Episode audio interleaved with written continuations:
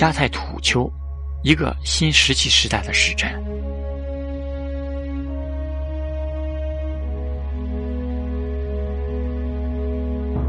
大约四十年前，在土耳其中部发现了一个长达八千年历史的未知文明，就城市规模和农业、艺术上非常精密，且没有防御工事、武器或战神，显然非常的平和。这个发现让我们对新石器时代的生活与文化的了解跨了一大步。加泰土丘靠近现今的康雅，是世界上最早的城镇之一，居民超过五千人，比耶律哥多出许多。目前只有十三公顷被挖掘出来，十二个建筑层涵盖了公元前六千五百年至公元前五千六百五十年之间的一千年，显示这个城市。在被不明的原因入侵而遭离弃之前，显然非出于流血暴力冲突的原因，其经济和文化的持续发展长达八百年。除此之外，再加上往西三千二百二十千米远的较小市镇哈希拉，皆显示出安纳托利亚中央高原是公元前六千年时全世界最先进的地方。这是所谓新石器革命的时代。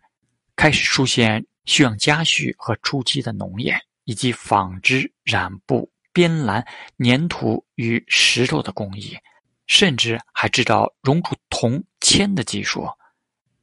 加泰土丘可能是当时的商业交易中心，主要进行黑曜石（一种取自火山的坚硬石材，非常光亮）或其他稀有材质所制成的货物的贸易。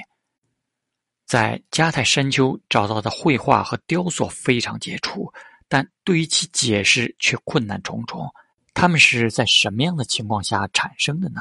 例如，跳舞的猎人是许多持弓箭的男性人物之一，他们有时穿着豹皮，是以狩猎为主的加泰土丘壁画中一项典型的景物。女性在绘画中很罕见，但常出现于粘土塑像，其数量远超于男性。因此，在这些史前的视觉意象中，有一个可理解的重要意义是，在狩猎与家庭之间，男人总是与前者有更多的关联的。然而，农业却逐渐取代了狩猎。如果将它们放置在性别差异或男性角色与女性角色转换的脉络中来看，这个新石器时代重大的转折期，会不会显得有些时空倒错？旧石器时代有许多留存下来的女人塑像，其中不止一尊被认定为代表丰收之神或母神。在加泰土丘出土的一些塑像也与此有关。这些塑像很小，从五厘米到最大的三十点五厘米，代表各种不同的母神：年轻的、老的、怀孕的或正分娩的。这些生动的塑像的四肢和乳房都被精心的捏塑着，有的甚至非常感官化。有些女性被整个画上十字架的花纹，但意义为何却不得而知。然而，最不同凡响之处并非画的部分，而是其有如石头材质般的玉座或椅子。这是我们目前所知的第一具座椅，它正在分娩。双手放在两侧像猫又像豹的扶手上，一残破。她可能是驯化或统治动物的女神。如果是这样，那她就是日后许多女神的前身。在苏美尔和巴比伦的伊安娜也被称作为伊斯达尔神，古埃及的伊西斯神，古安纳托利亚和希腊的西贝利女神，她们都和狮子同行，要不就是坐在狮座上。西贝利甚至坐在狮子拉的战车里，在加泰土丘有更大型的人物浮雕，他们的手和脚伸出来，处理方式较简略。也有人解释，他们和狮座上的女人一样正在分娩。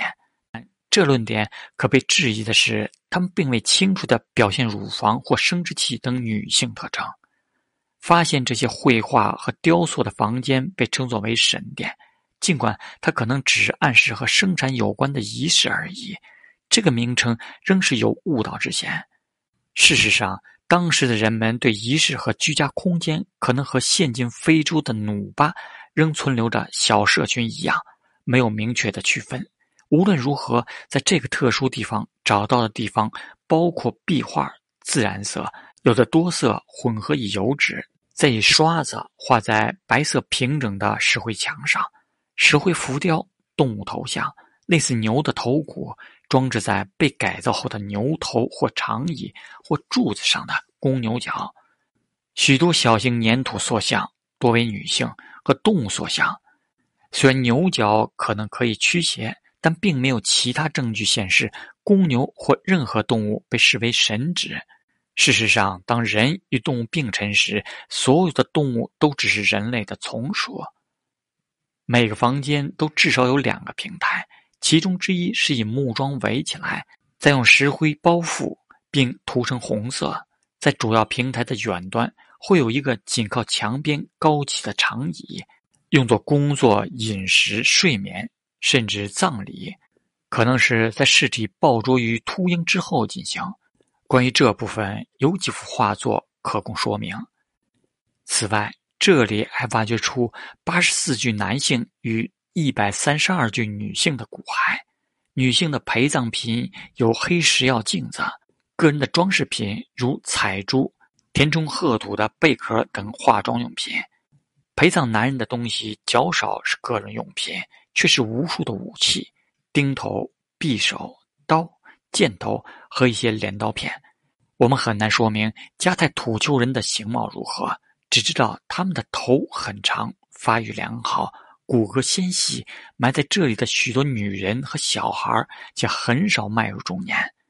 加泰土丘的规划及其建筑都是一成不变的，泥砖房屋有时以木框加强巩固。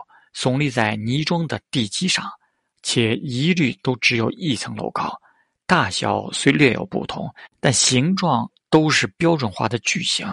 由于房子都是并列的，所以只能从屋顶进入，而那里则是市镇中一切活动进行的地方。由于房屋盖在倾斜的梯台上，所以屋顶的高低也各不相同。虽然在房子之间偶有开放空间，却没有街道。在加泰土丘的四周有坚实的墙，所以无需更多的防御。从远处看，这里可能会很像现今新墨西哥的泥砖造村落。